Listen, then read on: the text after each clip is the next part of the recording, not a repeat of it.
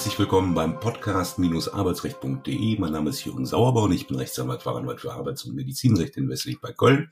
Und bei mir ist wieder mein Kollege und Co-Host Thorsten Blaufelder aus Dornern im Schwarzwald. Hallo Thorsten. Hallo Jürgen, grüß dich. Deine, deine Titel habe ich jetzt mal weggelassen, aber die ja, stehen in den ja. Show Notes.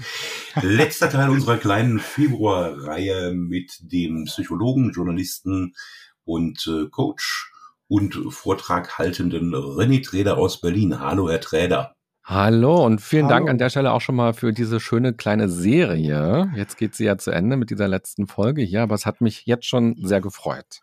Ja, uns auch. Uns auch, auf jeden Fall. Ganz viele neue Erkenntnisse, die wir da gewonnen haben. Und heute soll es gehen um das gesunde Arbeiten. Ne? Wir sind ja in einem Arbeitsrechtspodcast, dürfen wir ja nicht vergessen. Was ist denn gesundes Arbeiten? Ähm, viele empfinden ihre Arbeit ja als Hamsterrad, also mit dem täglich gleichen Trott, äh, mit der Lustlosigkeit, äh, mit der man an die Arbeit gehen kann oder auch mit der Lust. Was ist gesundes Arbeiten? Ja, vielleicht würde ich noch einen Schritt zurückgehen aus unserer letzten Folge. Da haben Sie ja ganz schön nochmal daran erinnert, Körper und Psyche sind eine Einheit. Und häufig ist es ja tatsächlich so, dass wir nur auf den Körper achten und nicht auf die Psyche und dass wir irgendwie diese Erwartung haben, die Psyche hat gefälligst zu funktionieren. Und wenn ich Belastungen habe, wenn ich Stress habe, dann muss ich das irgendwie hinkriegen. Und ich darf da nicht schwächeln oder ich darf da nicht irgendwie traurig sein oder in die Krise Krise sein und energielos sein, sondern ich muss gefälligst mich selber antreiben und vorankommen. Bei unserem Körper sind wir da oft so anders. Wir spüren, ah, jetzt habe ich Magenschmerzen oder auch jetzt geht's mir nicht so gut, so rein körperlich, mein Knie tut weh oder was auch immer. Und dann sind wir schneller bereit, auch zu sagen, ja, jetzt gehe ich mal zu einem Arzt, einer Ärztin oder ich schone mich oder ich mache mal etwas, vielleicht nicht jeden Tag ähm, Fleisch essen oder nicht jeden Tag ähm, Hamburger essen. Und da haben wir schon diesen prophylaktischen Gedanken häufig auch, etwas zu tun und spätestens, wenn der Körper sich meldet, dann auch aktiv zu werden. Bei unserer Psyche sind wir ja sehr so auf, ähm, auf lautlos geschaltet und haben viel zu viele Erwartungen. Und gesundes Arbeiten bedeutet im Grunde genommen, ist ein Teilbereich vom gesunden Leben, dass wir uns eben fragen, wie kann mir die Arbeit nicht nur Energie nehmen, die ich ja brauche, um zu arbeiten, wie kann mir Arbeit auch Energie geben und wie kann ich dafür dazu beitragen, dass Arbeit mich nicht krank macht. Und es gibt ja auch rein rechtlich, das wissen Sie viel besser als ich natürlich, ähm, die Pflicht, eine ähm, Gefährnisbeurteilung aus psychischer Sicht auch zu machen. Und das klingt erstmal vielleicht komisch. Für viele Mitarbeitende ist es so, wenn die das hören, äh, eine psychische Gefährnisbeurteilung, was soll denn das sein? So, man hat, klar, Gefährnisbeurteilung, so, dass einem nicht der Schraubstock auf dem Fuß fällt, das ist einem irgendwie so klar, oder dass man einen Helm aufsetzen muss am Arbeitsplatz oder sowas, alles okay. Aber die psychische Gefährnisbeurteilung, das ist oft eine ganz große Verwunderung. Und ähm, da sehen wir schon mal, die Psyche wird gar nicht beachtet häufig. Und gesundes Arbeiten bedeutet eben auch die Psyche dann in den Fokus zu setzen auch.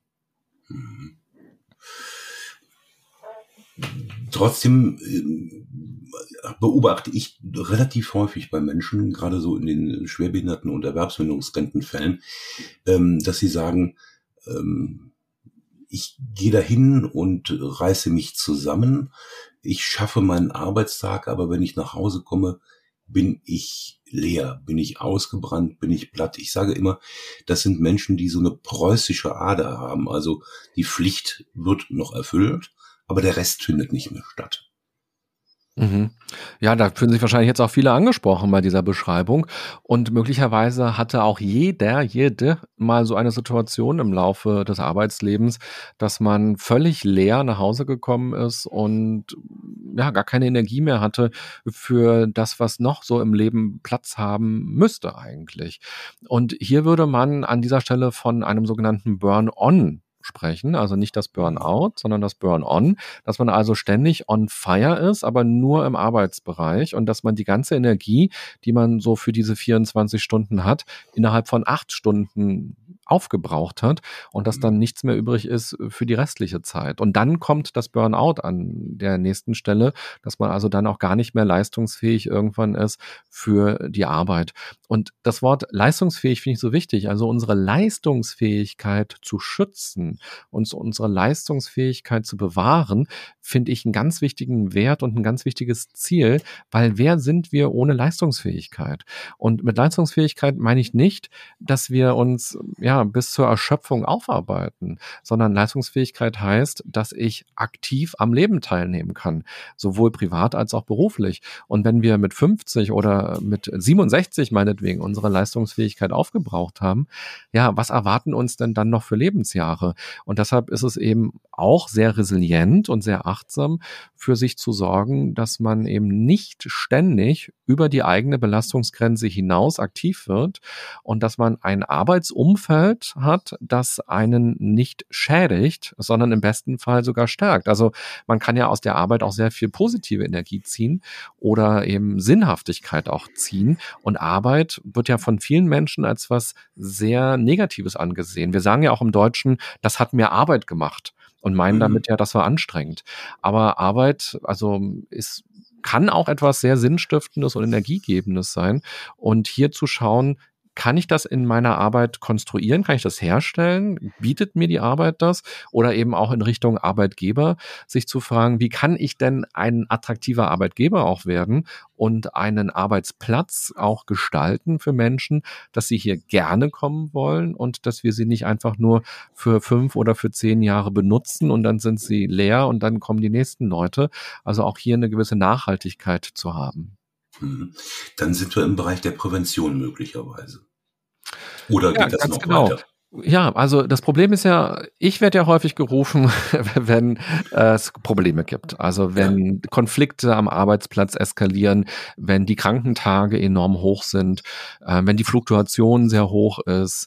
Ähm, genau, dann kriege ich den Anruf oder die E-Mail und dann sagen Leute, kommen Sie mal, wir müssen irgendwas tun. Wir brauchen einen Stressworkshop, wir brauchen einen Achtsamkeitsworkshop, einen Konfliktworkshop. Wir müssen die Resilienz mal trainieren.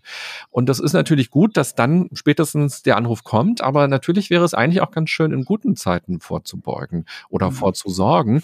Ist ja eigentlich so ein bisschen auch wie in einer Liebesbeziehung. Also man kann tagtäglich etwas dafür tun, dass die Beziehung gut läuft. Und wenn man das halt irgendwie so schleifen lässt und das alles als normal ansieht, was man da so hat, dann kommt irgendwann der Punkt, wo man keinen guten Alltag mehr miteinander hat und wo es dann eskaliert und wo man dann vielleicht in die Therapie muss oder in die Trennung vielleicht auch geht. Ich und, muss gleich noch Blümchen kaufen gehen. ja, wenn das der Reminder ist, perfekt. Ja. ja, und deshalb ist Prophylaxe so wichtig. Und Prophylaxe kann eben auch bedeuten, dass man als Arbeitgeber Strukturen etabliert im Unternehmen, die dazu beitragen, dass Menschen psychisch gesund und aber auch körperlich gesund arbeiten können. Oder dass ähm, man selber als Mensch schaut, wie ich dann arbeite und dass ich mir selber eine Kultur des Arbeitens entwickle, in der ich gesund arbeiten kann. Das klingt jetzt erstmal ein bisschen abstrakt, aber zum Beispiel gehört dazu, dass man Pausenzeiten, die ja gesetzlich verankert sind, ähm, auch nimmt, also selber auch nimmt und nicht mhm. sagt, na, ich arbeite jetzt mal durch, weil dann kann ich eine Stunde früher Feierabend machen im Homeoffice zum Beispiel. Ähm, das dürfen sie aber Pflegekräften zum Beispiel nicht sagen. Weil Warum? die kommen ihnen direkt, die kommen ihnen direkt mit dem Argument, das geht bei uns nicht. Ach so, ja, na gut, das ist sowieso ein Satz, den ich ganz oft höre. Das geht bei uns gar nicht. ich habe es geahnt. und ähm, darum ist eben, also es gibt zwei große Sachen, wenn wir über Maßnahmen im Unternehmen sprechen. Da sprechen wir einmal von der Verhältnisveränderung und einmal von der Verhaltensveränderung. Die Verhältnisveränderung setzt an Strukturen an und fragt sich, wie geht es denn? Wie können wir es denn umsetzen? Und die ähm, Verhaltensveränderung setzt stärker an der Person an. Und beides ist enorm wichtig. Und zum Beispiel, wenn Sie Pflegekräfte ansprechen, es gibt ja viele Unternehmen, die haben ähm, Schichtdienste. Und da gibt's ja zwei ähm, Strukturen, einmal die vorwärts verändernden und einmal die rückwärts verändernden Schichtdienste.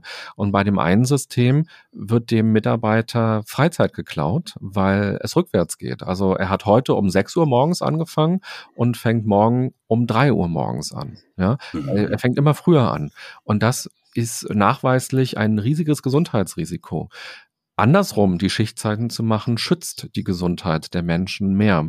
Und das könnte man zum Beispiel in der Verhältnisveränderung anpassen oder eben auch einen Arbeitsplatz zu gestalten, der attraktiv ist, also wo man gut miteinander kommunizieren kann, wo man äh, technisch ähm, gut arbeiten kann. Ich habe zum Beispiel gerade ein Unternehmen, das ich betreue, das hat ähm, die Regel, dass man jede Woche bis Freitag mobiles Arbeiten für die nächste Woche beantragen muss. Und das nervt die Leute natürlich extrem, mhm. weil, und auch die Menschen, die das dann immer genehmigen müssen, die kriegen dann irgendwie 200 E-Mails und müssen das dann immer einchecken ins System und da einfach zu gucken, was kann man anders machen, um Stress wegzumachen. Mhm. Und das andere ist eben die Verhältnisveränderung, dass ich selber als Mensch eben erkenne, wie kann ich arbeiten, wie ist meine Kraft und auch die Zeit vor der Arbeit ist zum Beispiel Freizeit. Auch das ist etwas, was Leute oft nicht hören wollen und sagen, was, die Arbeit vor, die Zeit vor der Arbeit ist Freizeit. Ja, du hast in der Hand vom Wachwerden, bis du am Arbeitsplatz bist, wie du diese Zeit gestalten möchtest. Und du kannst natürlich dir das Frühstücksfernsehen angucken und du kannst bei Instagram versacken und, und, und. Du kannst aber auch einen Spaziergang machen. Du kannst eine schöne Platte auflegen. Du kannst eine Meditation machen. Du kannst Tagebuch schreiben Du hast es in der Hand, was du machen kannst. Nicht alles, auch wenn man Kinder hat, hat man natürlich vieles nicht in der Hand, gar keine Frage. Aber sich immer wieder zu fragen, was ist mein Gestaltungsspielraum? Mhm. Die Zeit nach der Arbeit ist Freizeit, mein Wochenende ist Freizeit. Und sich hier eben zu fragen, wie kann ich gut mit meiner Energie haushalten? Wie kann ich gesund arbeiten? Ich denke auch so dieses Gefühl der Fremdbestimmtheit, mhm. äh, weil natürlich die Arbeit auch einen Gutteil des Tages einnimmt, ähm, ist da für die eigene seelische Gesundheit äh, eher kontraproduktiv, sondern der Ansatz, den Sie gerade gegeben haben, also sich klar zu machen, na gut, das sind acht Stunden von 16 Stunden, die man idealerweise oder 17 Stunden, die man wach ist.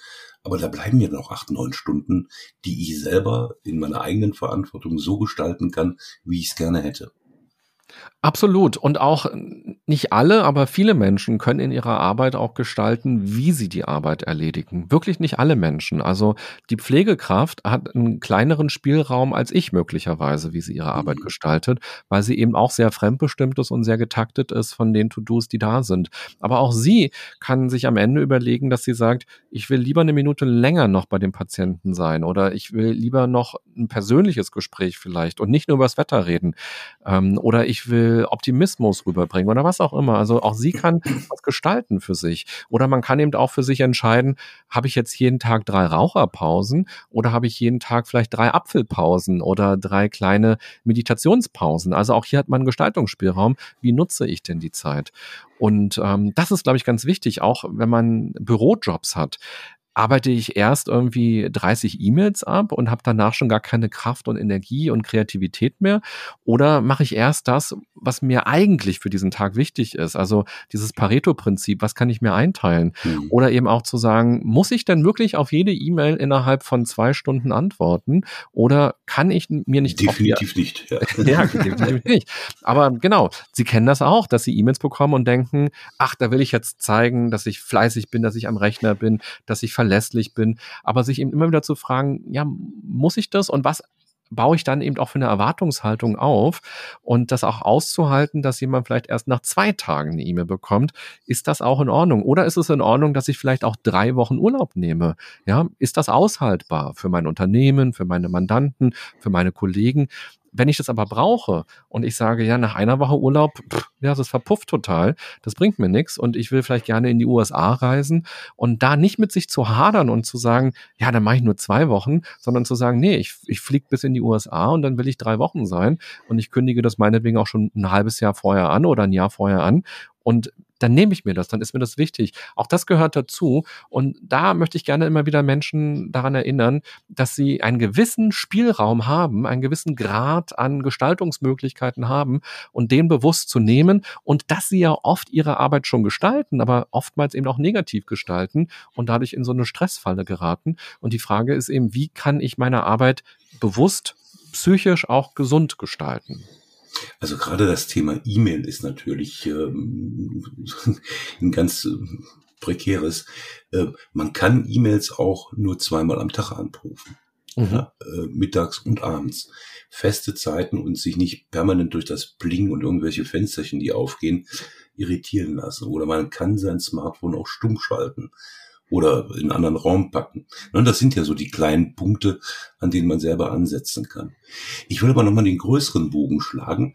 Ähm, was kann denn jetzt natürlich abhängig von der Art der Beschäftigung, Arbeitnehmerinnen und Arbeitnehmer, ähm, über das hinaus, was man selbst so in der Hand hat, noch ändern? Also geht man zur Interessenvertretung, geht man zum Arbeitgeber direkt?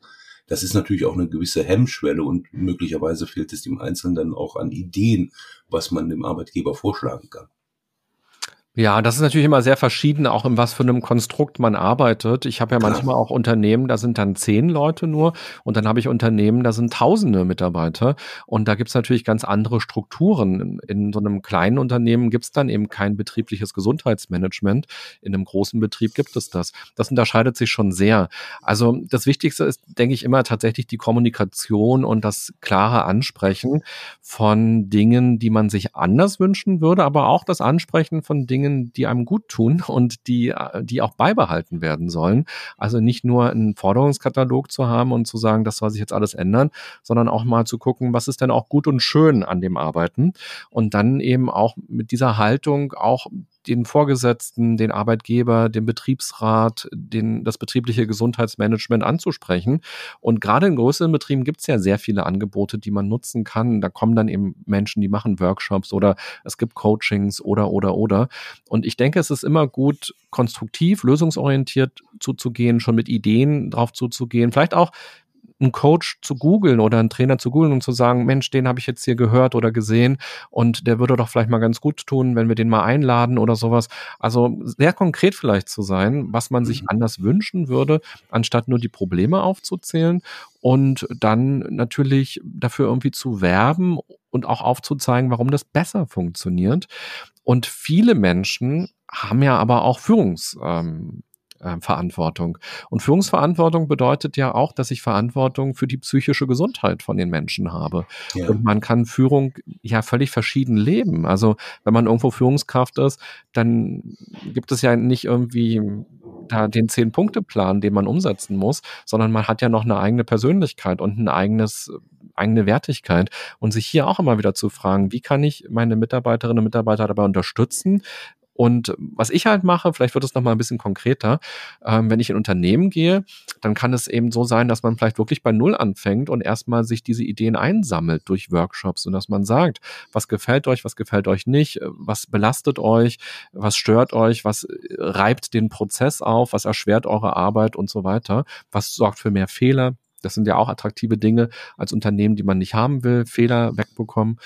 Und dann im nächsten Schritt, dass eben auch vielleicht das Team Ideen reingibt, was ihnen helfen würde, wie sie denn gerne zusammenarbeiten wollen und dass man dann am Ende diese Maßnahmen umsetzt. Und das können Führungskräfteschulungen sein, das können Mitarbeiterschulungen sein, das kann Teamentwicklung sein. Und wir wissen zum Beispiel aus Umfragen, dass die meisten Menschen nicht kündigen, weil sie unzufrieden mit ihrem Gehalt sind, sondern die meisten Menschen kündigen, weil sie unzufrieden mit ihrer Führungskraft sind. Mhm. Das Gehalt wird viel geredet und viel gejammert und das kann auch völlig unverschämt niedrig sein. Aber oftmals bleiben Menschen, wenn der Rest stimmt. Wenn aber die Führungskraft keinen guten Führungsstil hat, gehen Menschen. Und das ist deshalb auch für Unternehmen am Ende ja, ist es ja Geld. Also das, was ich ja mache mit Unternehmen, hilft denen ja auch dann ihren Profit zu steigern oder ihren Umsatz zu steigern, neue Mitarbeiter zu suchen, kostet immer Zeit und Geld und sorgt für neue Fehler und Probleme. Und deshalb von vornherein dafür zu sorgen, dass man gut funktionierende Teams hat und dass Menschen gerne zur Arbeit kommen, dass sie eine Freude dabei haben, dass sie sich aufeinander freuen, dass sie eine Sinnhaftigkeit in ihrem Tun sehen und dass das nicht einzig über das Finanzielle getriggert wird ja, das ist eigentlich eine ganz starke Investition auch in das Unternehmen und in die Zukunftsfähigkeit, weil nichts ist schlimmer, als Mitarbeiter zu haben, die mit einer Pobacke nur Dinge absitzen und sich eigentlich nicht mehr verbunden fühlen. Man will mhm. Menschen haben, die engagiert sind, die motiviert sind, die sich einbringen und häufig starten sie so in den Job und mhm. werden dann aber mit der Zeit so ein bisschen verbraucht und enttäuscht. Und da eben anzusetzen, ist, denke ich, ganz wertvoll. Also Menschenpflege als Führungsaufgabe, das ist doch mal ein Programmsatz. Also wir haben gelernt, gesundes Arbeiten geht äh, über die Blümchen auf dem Arbeitsplatz äh, hinaus, die gute Laune machen und die Gerüche im Sekretariat, ähm, die Wohlgerüche, ähm, bis hin zum Coaching. Ein weites Feld. Vielen Dank, René Treder, dass Sie uns dabei geholfen haben, das Ganze einzuordnen. Und vielen Dank für diese Miniserie. Wo finde ich Sie, wenn ich Sie suche? Im Internet, das äh, Google hat. also ich habe sie ja gefunden. genau. Ähm, genau, also ich habe eine eigene Homepage, ich bin bei Instagram, bei LinkedIn, bei Sing und ähm, man kann mich einfach anschreiben, wenn Fragen noch aufgekommen sind oder Ideen da sind, sehr gerne. Und Sie haben ja gerade gesagt, das ist ein weites Feld und dieses weite Feld kann einem ja auch Angst machen und man denkt dann, oh Gott, wo soll ich denn anfangen? Aber ich finde, dieses weite Feld ist auch eine Chance zu sagen, ich suche mir mal einen Teil raus, den ich beackern möchte oder den ich am sinnvollsten finde finde, den zu beackern und fange damit einfach mal an und gucke, was dieser eine Teil dann mit den anderen Teilen auch macht. Und was ich mir wünschen würde, ist, dass Menschen, die das jetzt gehört haben, Lust bekommen und äh, eine Neugierde entwickeln und sagen, ah ja, stark. Da habe ich mal Lust, tiefer reinzugehen und mal eine Kleinigkeit vielleicht zu verändern und mal zu schauen, was der Effekt ist. Ein schönes Schlusswort. René Trader, herzlichen Dank. Vielen alles Dank. Gute. Danke auch. Auch alles Gute für Sie. Danke. Danke. Tschüss. Tschüss. Tschüss.